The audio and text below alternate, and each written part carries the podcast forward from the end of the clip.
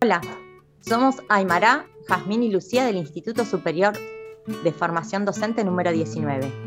Les damos la bienvenida al segundo episodio sobre legislación educativa en Argentina, donde seguiremos profundizando sobre la Ley 1420 de Educación Común, Gratuita y Obligatoria.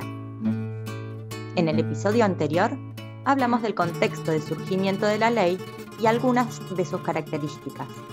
Hoy ahondaremos un poquito más.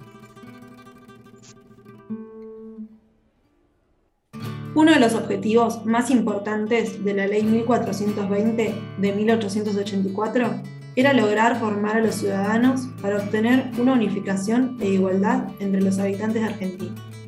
El sistema se compone alcanzando el nivel nacional y las inscripciones y registros se expande de manera notable e impresionante.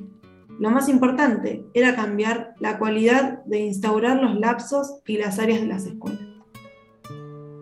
Las aulas de las escuelas se establecían de acuerdo al proceso de aprendizaje y respetando el mismo que brota y se suministra por la reciprocidad entre el subordinado y su ambiente. Después de esta ley, se organizó una alternativa recóndida que ayudó a mejorar la capacidad de afinidad a los países latinoamericanos que ya tenían establecidas sus reformas educativas.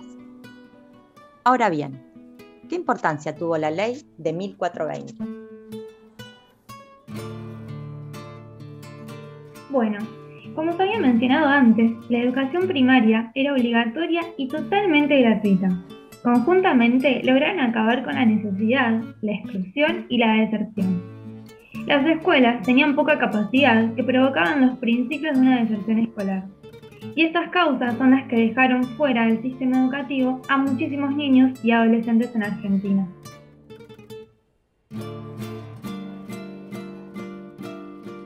La ley 1420 permitió una pausada pero eficiente democratización de la sociedad y, por supuesto, el progreso social de significativas partes de la nación.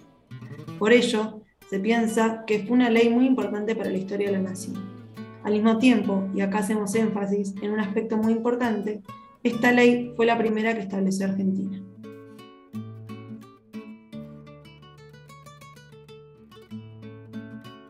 De esta manera finalizamos nuestros episodios sobre legislación educativa en Argentina. Muchas gracias.